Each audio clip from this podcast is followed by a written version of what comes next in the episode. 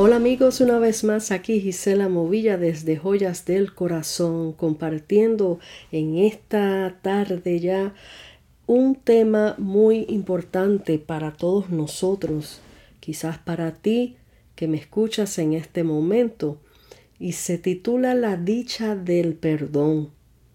Cuando todo comienza, todos experimentan maripositas en el estómago risas, no duermes, no comes, tu corazón anda acelerado de la emoción de verse otra vez. Toman el próximo paso serio, casarse, hasta que la muerte los separen. Al pasar el tiempo vienen los días difíciles y oscuros, pero es en esos momentos que se mide el amor. ¿Te casaste verdaderamente por amor o por pasión? Muchos confunden esto el amor y la pasión. La pasión son los deseos carnales entre dos. El amor es el ingrediente más poderoso porque proviene de Dios y no se agota. Bien dice en Primera de Corintios 13, versículo 4 al 6, el amor es sufrido, es benigno, el amor no tiene envidia, el amor no es jactancioso, no se envanece, no hace nada indebido, no busca lo suyo, no se irrita, no guarda rencor, no se goza de la injusticia, mas se goza de la verdad. Este ingrediente principal nunca falta porque el amor proviene de Dios y si Dios está en nuestros corazones nos ayudará a permanecer. El amor sabe perdonar. Jesús es el perfecto ejemplo en la cruz al perdonar a todos aquellos que le torturaron.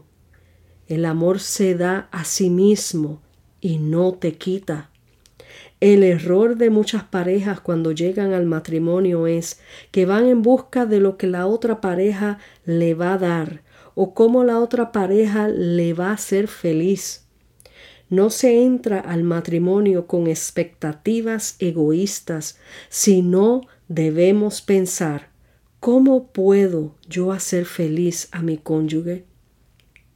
Cuando juramos en un altar delante de Dios, en las buenas o las malas, nunca pensamos en las malas, sino las buenas.